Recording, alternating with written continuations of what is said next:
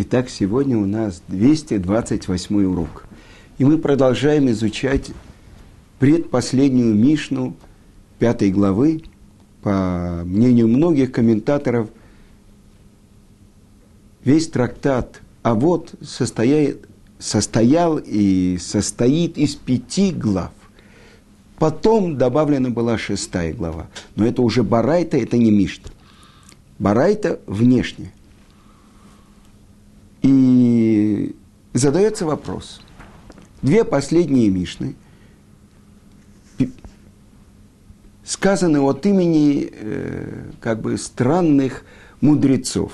Бен Бакбак и Бен Гейгей. Э, и они сказаны на арамейском языке. И это очень серьезный вопрос. Повторим, что говорится в последней Мишне. Бен Бакбак говорил, листай и перелистывай ее, имеется в виду Тору, потому что все в ней, вглядывайся в нее, старей с ней, сидей с ней и от нее не отходи. Потому что в ней все. В ней заключено все, и нет ничего лучше ее. И последняя Мишна – это высказывание «Хей-хей», «Бен хей-хей», «Лифум цара агра» – по страданию награда. Почему же они сказаны на арамейском языке? И есть несколько объяснений. И прежде всего, кто такие эти Танаим, от имени которых говорится Мишна? Объясняется, что они были герами, праведными герами. А есть мнение, что это был один и тот же человек, потому что баг, баг – Бет и Гимл – это пять, и Гей – это пять. И почему же они так странно зовутся? Бен Багбак и Бен Гей-Гей, потому что они э, потомки, как бы сыновья Авраама и Сары.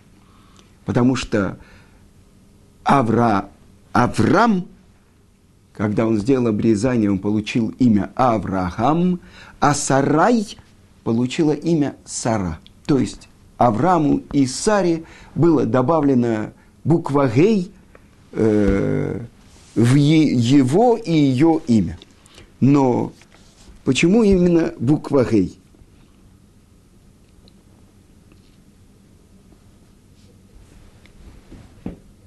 Объясняет это мораль Праги буква Гей, она несет в себе духовную силу. Ведь человек, который пришел и принял еврейство, в нем заключена очень большая духовная жажда. Он пришел, чтобы принять еврейство. И так объясняет э, мораль Праги, то, что написано во второй главе в первой главе Берешит, вторая глава это называется. Эле толдот шамаим варец беги барам. Это родословное небо и земли в их творении. Не читай в их творении, но учат мудрецы сотворены бегей. Они сотворены этой буквой гей. Буквой, в которой звучит выдох. На самом деле при произнесении – невозможно произнести ни одно слово без выдоха. Гей, гей. И этим она отличается от всех букв. Так же, как буква Юд, самая маленькая буква, как точка. Невозможно написать ни одну букву без того, чтобы внутри ее была эта буква Юд. Кибека Ашем Цур Оламим. Этим именем Творец сотворил миры. Юд, а потом Гей. Значит, наш мир сотворил, сотворен буквой Гей. Так вот, это первые, кто были герами в мире, Авраам и Сара, первый начало, начало еврейского народа, Авраам и его жена Сара, Авраам и Сара. И вот их потомки – это каждый человек, который подключается к союзу, который заключил Авраам с Творцом мира, он становится сыном Авраама и Сары. И вот эта сила, вы знаете, я скажу вам что-то. Мне задал вопрос один большой Талмит Хахам.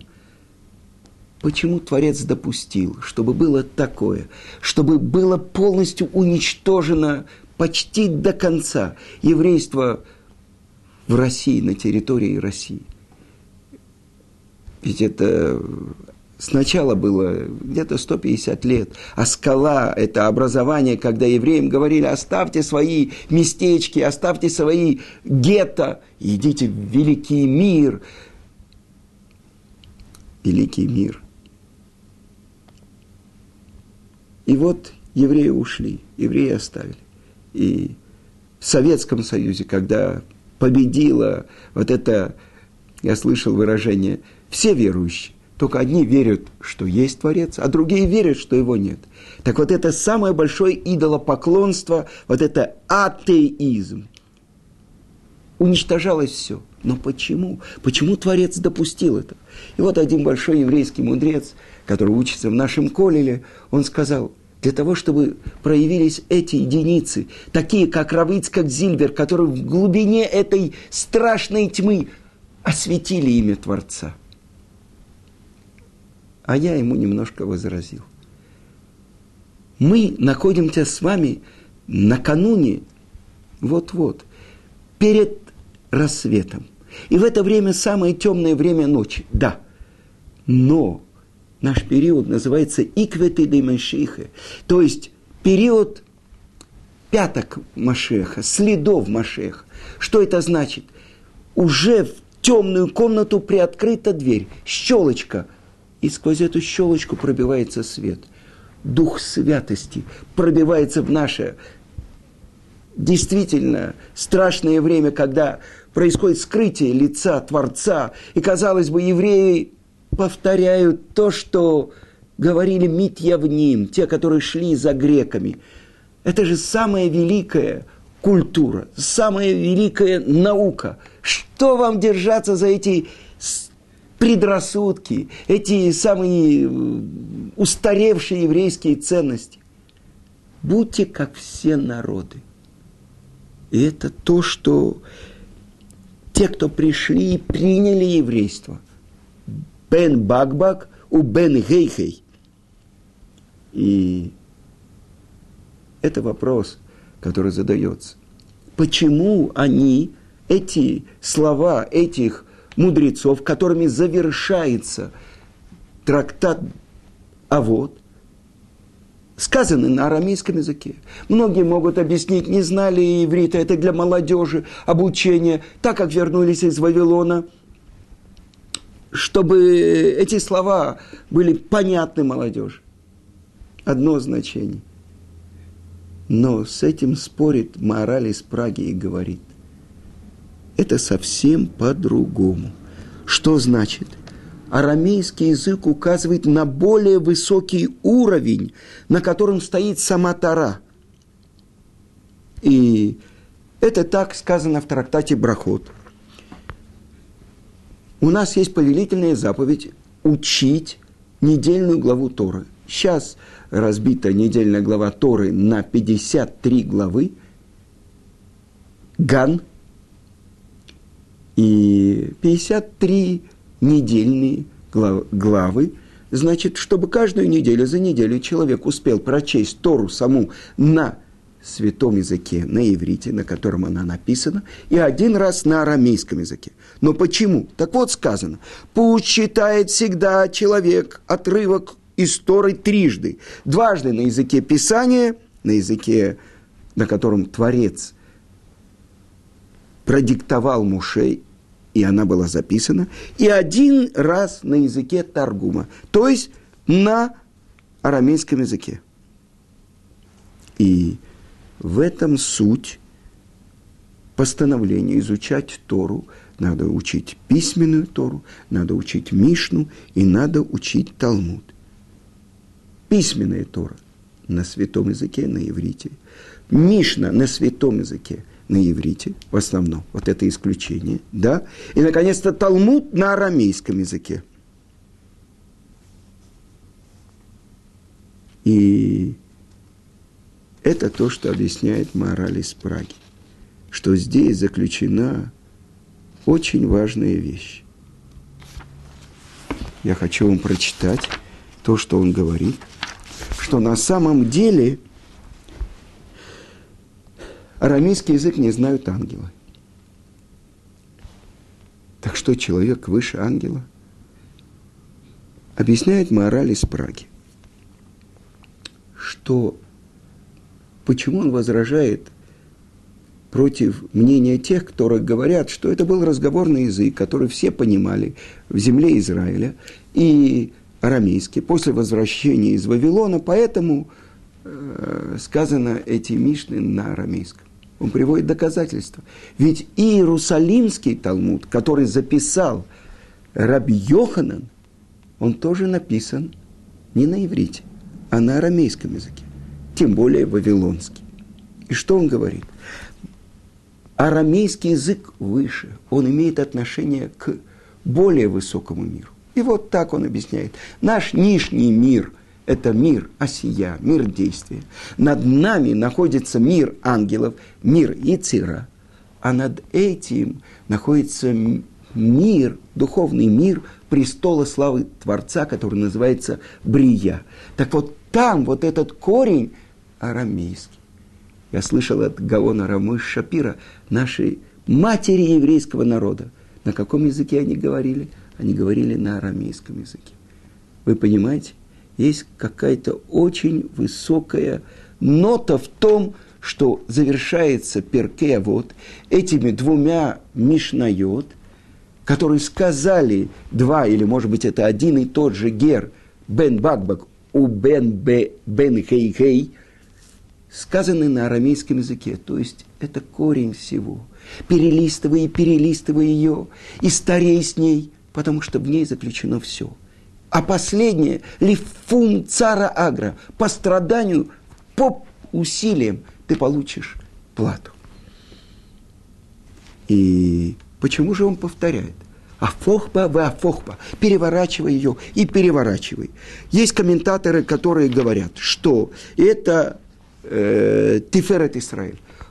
Мы учили в предыдущей Мишне, что в 20 э, в погоню в 20, молодой человек гонится. Либо это война, либо это пропитание, он должен, уже 18 он женился, в 20 он должен приносить э, в дом пропитание, то до 20 лет он должен учить Тору. Вот это сказано Афохба.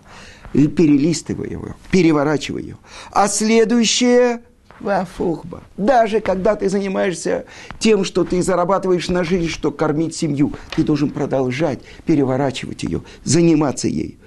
И если ты думаешь, что ты, если не пойдешь зарабатывать, не будешь стучать молотком по наковальне, ты не сможешь заработать, нет. Кулеба, в ней все э, хорошие качества. И через нее ты достигнешь всего – и я хочу вам рассказать одну историю. Это то, что происходило где-то 150 лет тому назад. И вы знаете, э, Литва. Это был источник э, всех великих мудрецов, начиная с Гаона. Там были великие Шивы. Белоруссия, Литва, это все входило э, в Россию, но были великие мудрецы. Вы многие слышали про Равхайма Соловейчика из Бриска, и его сын Рав из Бриска приехал сюда и был главой еврейского народа здесь. Так вот, во время Равхайма из Бриска э, жил великий посек. То есть человек, у которого спрашивают закон, как он говорит, так и будет. Все трудные вопросы посылались ему. И это был Рав Ицкак Эльхонан Спектр – и в детстве не очень у него получалась учеба. И вот он услышал, вечером он лежал и услышал, как отец и мать говорят, ну что мы мучаем ребенка. И уже ничего из него не получится. Учеба дается ему труда. Может послать его получить профессию, может портным он будет или сапожником. И очень расстроился ребенок, сколько ему было лет, я не знаю. И он заснул. И вот он видит сон. И что же? Он видит, как он овладел профессией. Э, больше того, у него жилка бизнеса была, открыл одно отделение, другое отделение, стал гораздо больше зарабатывать. Какая профессия, какую он получил? Это он стал руководителем сапожных мастерских или э, ателье индивидуального пошива, неважно.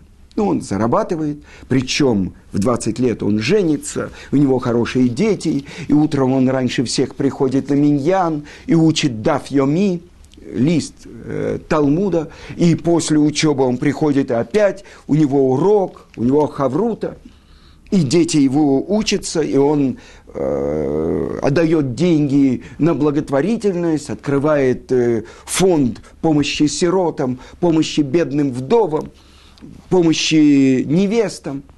И дети его учат Тору, и все его уважают, у него особенное место в синагоге. И вот проходит 70 лет, и он оказывается там, наверху, и сидят трое судей, и на правую сторону отправляют тех, кому полагается Ганеден, на левую сторону отправляют тех, кому полагается гейном. Он приходит, смотрят на него и говорят, ты убийца, тебе налево. Что, ошибка? Я был праведным евреем, я был хорошим евреем, я отдавал больше 10%, 20% на благотворительность, открыл фонд такой, фонд такой, фонд такой. Кого я убил? Что вы говорите? Я учился каждый день, дав йоми. Что вы говорите? Почему налево? Ошибка. Направо? Налево. Ицкак Ильхонон. Налево. Но почему? Почему? Кого я убил? Ты убил великого равина, Посекадор, главу поколения, которым по самые сложные вопросы отправляются ему. Шут, ответы, вопросы со всего мира посылались ему, и как ты постановил, так и было. Что ты сделал из себя? Ты был хороший балабайт, ты учил Тору каждый день, ты давал деньги на благотворительность, но ты убил, убил главу поколения еврейского народа. Раби Ицхака Эльхонана Спектора. Я расскажу вам то, что было. Когда этот ребенок проснулся, он вернулся в Хедер, он начал учиться, и он повторял Раз, и два, и три, и четыре. Афохба бе, афохба. Повторяй ее и повторяй ее. Декулеба. Всю ее. Чем больше ты ее повторяешь, тем больше она входит в твои жилы. Тем больше ты начинаешь ее понимать. Потому что если скажет человек, я уже постиг письменную Тору, устную Тору, Талмуд, все, я могу заниматься чем-то другим. Да, если есть время, которое не день и не ночь. Потому что сказано у пророка – занимайся ею. Им ло брити ее мамва лайла хукот шамаем ваарец ло самти. Если мой не мой союз и днем, и ночью, то законы установления для неба и земли я не постановил. Земля и небо существуют ради того, кто и днем, и ночью учит Тору, потому что все в ней. И мы находимся на неделе праздника Ханука. Ханука – Ханука в Гей. Успокоились 25-го. От кого успокоились? Победили греков, малочисленных, победили многочисленных, необученных, обученных. Чистые, Куаним, победили Тмиим. Ну что это такое? Ведь это великая греческая культура в сегодняшнем мире. Все искусство это идет корни его из греческого искусства, искусства театра, искусства, не скажу кино, но живописи, скульптуры. Это все от греков. Наука, философия, все от греков. Так что же это такое? Почему наши мудрецы говорят, что то, что написано во второй строчке Торы, а земля была хаотичной, пустынной, тьма над бездной? Тьма, они говорят – это греческое царство, это третье наше изгнание, когда мы находились в своей земле, но под властью греков. Греки, такие демократии откуда пришла? От греков. Так что же это такое? Почему они за, сделали темными э, глаза евреев, за, затумили, затумили? Потому что греки говорят, то, что я не могу постичь своим разумом, своим великим божественным разумом, этого не существует. Человек прекрасен. Это те потомки Яфета, про которые сказано, что он должен находиться в шатрах Шема. Но когда Яфет ставит себя как верховного идола, человек прекрасен. А если он родился с физическим ущербом, с партией его уничтожали. Что это такое? Олимпийские игры до сегодняшнего дня – это то, что придумали греки. В чем же спор у нас, у евреев – Разве мы не признаем, что все это красота человека, красота его разума, красота его тела? Мы признаем. В чем же спор? Почему мы так мешали им? Почему сказано, что они хотели ляжки хэк, чтобы мы забыли его Тору? Потому что будьте как все народы. Все народы приняли нашу передовую культуру, греческую культуру. Почему вы должны держаться за свои предрассудки. Что это такое? Отмените субботу, отмените, отмените новомесяч. Что это за варварский обычай? Делать обрезание. То, что Творец дал нам право властвовать над временем. Устанавливает по еврейскому суду, устанавливается время новомесячья. Новомесячье – это еврейские праздники. Что такое суббота – это союз между нами и Творцом. Мы отказываемся от производительной работы и говорим, ты сотворил мир. Не от наших усилий, не от наших действий зависит мир. И то, что Творец дал первому еврею в мире заповедь обрезания, первая заповедь, которую получил первый еврей в мире. До этого 20 поколений они жили, как жили. Приходили и гневили Творца, пока не пришел Авраам и не взял плату всех. Это на теле у меня знак союза с Творцом. Отмените все это. Будьте как мы. И почему мы зажигаем восемь свечей, ханукальную, ханукальную чудо? В чем оно заключено? Иногда бывает, что партизаны малочисленные побеждают регулярную армию. То, что было, я не знаю, когда Наполеон напал на Россию, или то, что было в лесах Белоруссии, когда целые были партизанские э, подразделения, которые нападали на немцев и Почему же мы празднуем именно то чудо, которое произошло с маленьким кувшинчиком масла? Что такое оливковое масло? Вы знаете, это намек на еврейский народ, на мудрость еврейского народа. Потому что маслина, если вы ее возьмете из дерева, сорвете, у меня есть несколько маслин, она горькая. Но когда ее отбивают, капли сладкого масла, оливкового масла. Давайте перемешаем ее с любой жидкостью. Через какое-то время масло поднимется наверх. Выделенность народа, который несет очень важную весть в мире. Да, говорят евреи, мы знаем про ограниченность нашего понимания. Великий Творец сотворил весь мир. И когда человек осознает, насколько велик Творец – и насколько он малое и, в общем-то, ничтожное творение с очень маленьким пониманием перед источником мудрости. Так пишет Рамбуль. Так в чем наш спор? Греки говорят, мир первичен, потому что мы не можем представить, что э, время существует всегда, тогда материя существует всегда, тогда сначала был мир, а потом слабые, которым нужно на кого-то опереться, придумали богов – и все боги греков, Зевс, Афродита, Венера, э, Гермес, все это, это как бы отражение тех сил, которые заключены в человеке. Ариста говорит, то, что я не могу постичь, не существует. А что говорим мы? Да, несомненно. Разум человека – это очень важная вещь. Но первое слово Торы говорит «берешит» – ради начала.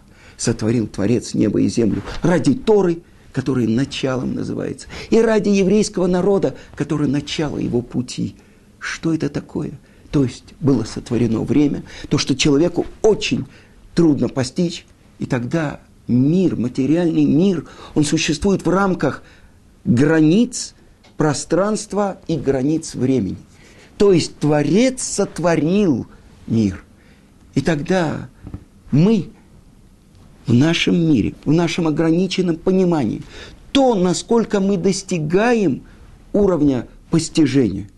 Но мы знаем, что безграничное мы не можем постичь. Но так как мы полагаемся на того, кто открылся нам у горы Синай, три миллиона человек, евреи, превратились в пророков и видели и слышали слова Творца. Это находится в сердце каждого еврея.